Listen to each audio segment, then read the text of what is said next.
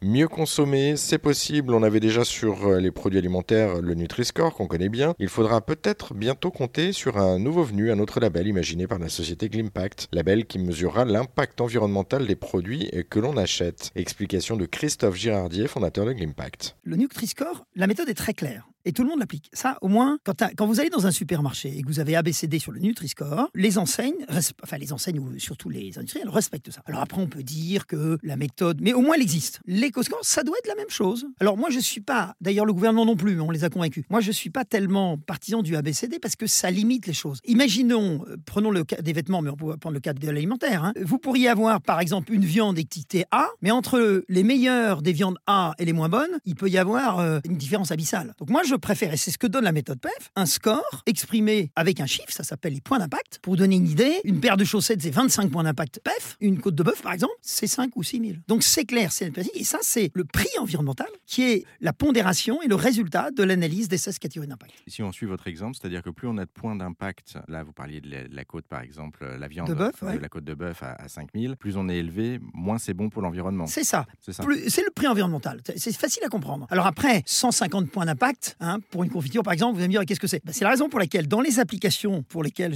j'ai la joie de, de, vous retrouver, eh bien, on donne par exemple une confiture d'abricot, 225 euh, points d'impact au kilogramme on explique que ça, c'est l'équivalent de X kilomètres en voiture, par exemple. Mais jusqu'à ce que les consommateurs comprennent, et ils n'auront plus besoin de ça. C'est comme on est passé du franc à l'euro. Donc, la méthode PEF donne une mesure chiffrée de l'impact environnemental, et c'est comme un prix environnemental, plus ce chiffre est important, et plus le produit est impactant. C'est facile à comprendre. En vous écoutant, on comprend un petit peu mieux la logique. Du coup, on va revenir sur cette application. Euh, vous, vous, vous l'évoquiez. Euh, c'est quoi cette application à proprement parler? Alors, c'est euh, Glimpact Alors, en fait, il y a deux applications. En fait, c'est l'application, vous tapez sur les plateformes Google Play ou Apple, hein, vous tapez Glimpact et vous allez avoir deux applications. Une application qui s'appelle My Glimpact, qui permet de calculer l'empreinte environnementale de votre, votre empreinte environnementale individuelle. Vous, en tant que journaliste, hein. j'imagine que vous l'avez fait, vous me direz combien vous avez de planètes.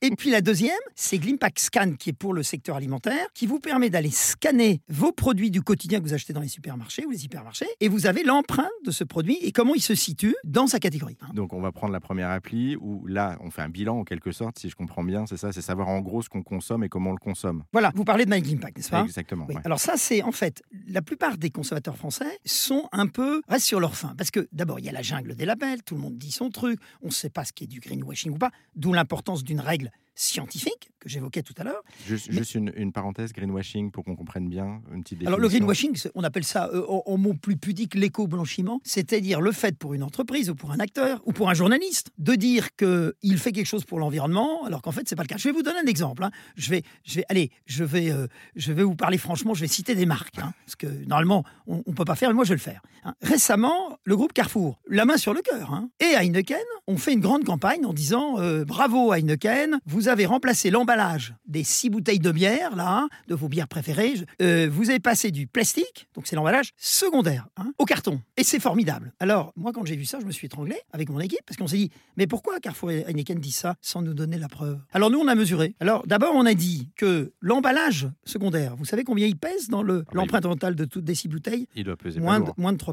Donc, ça, c'est la première chose. Donc, en disant qu'ils ont fait quelque chose pendant, ils, ils, ils oublient 97% de l'impact. Donc, ça, c'est pas bien. Deux, en faisant ce ils ont multiplié par 3, par 3 l'empreinte mentale de l'emballage secondaire, qui ne pèse que X%. Alors pourquoi? Bah Parce que le plastique qu'ils utilisaient avant était un plastique dont une partie était issue de plastique recyclé. Le carton qu'ils ont choisi, c'est un carton très épais, très épais. C'est normal, il faut porter les bouteilles, donc il doit être résistant. Et ce carton, qu'on le veuille ou non, il est trois fois plus impactant que le plastique. Dans ce cas-là, je ne dis pas que le carton est forcément mauvais, mais dans ce cas-là, c'était une très mauvaise décision. Donc ce qu'on a dit à Carrefour et Heineken qui ont bien régi, hein, c'est de grâce, je ne vais pas, les, je vais pas les, les, hurler au scandale, ils ont cru bien faire, c'est évident, je, je ne remets pas en cause leur sincérité. Mais de grâce, arrêtons de dire quoi que ce soit sans l'avoir mesuré. Et quand on mesure avec le PEF, eh ben, c'est pas le cas. Et donc, je pense que Carrefour et Heineken sont des sociétés très responsables. On leur a dit, de grâce, euh, renseignez-vous juste avant. Mais voilà, d'où l'importance d'avoir une méthode, une boussole commune. Et c'est ce que nous avons fait avec MyGlimpact. Et donc, pour répondre à votre question, MyGlimpact va calculer votre empreinte. Alors, vous avez la possibilité de choisir des questionnaires type, vous voyez, parce qu'il faut qu'on sache comment vous vous comportez. On vous demande pas, rassurez-vous, de, de, de données.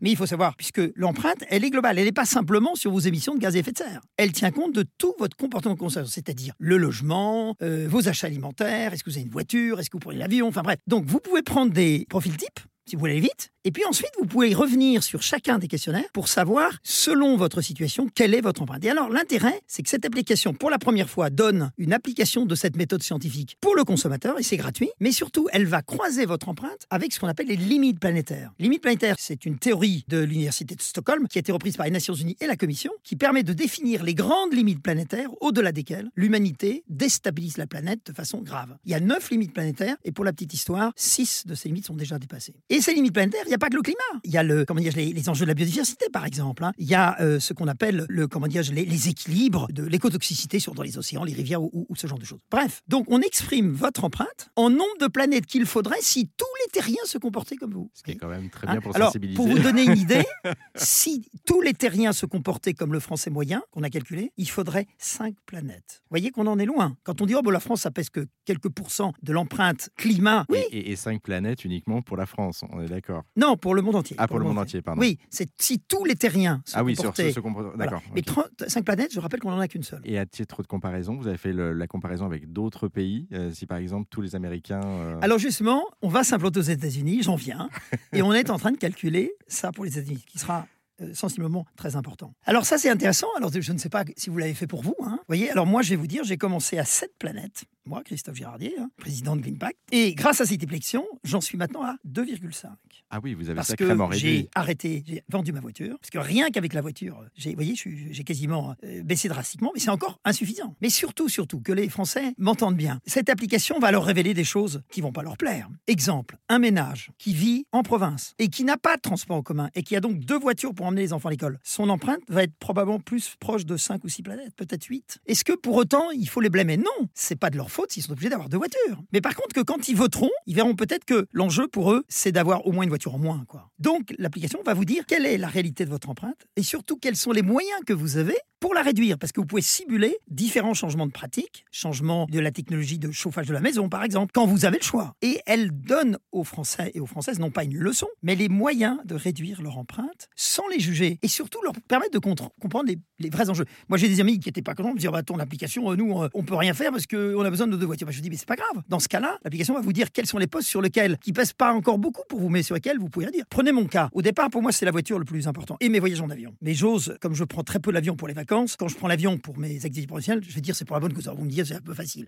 Mais par contre, en vendant ma voiture, J'habite à Paris. hein. J'ai considérablement baissé mon empreinte. Et maintenant, quel est mon premier poste que je dois améliorer? C'est mon poste alimentaire. Je mangeais trop de viande, donc j'ai réduit par deux. Je mangeais. Alors, je, je peux pas arrêter le chocolat, mais je prends pas n'importe quel chocolat. Donc, c'est tout ça que vous allez découvrir avec MyGlimpact. Merci Christophe Girardier. Et pour aller plus loin, une fois le bilan réalisé avec MyGleanPact, vous pourrez aussi découvrir GleanPact Scan, une autre application qui permet cette fois eh bien, de choisir les produits lors de vos courses en fonction de leur impact environnemental. Pour en savoir plus, eh bien, on vous a mis les liens sur notre site erzen.fr.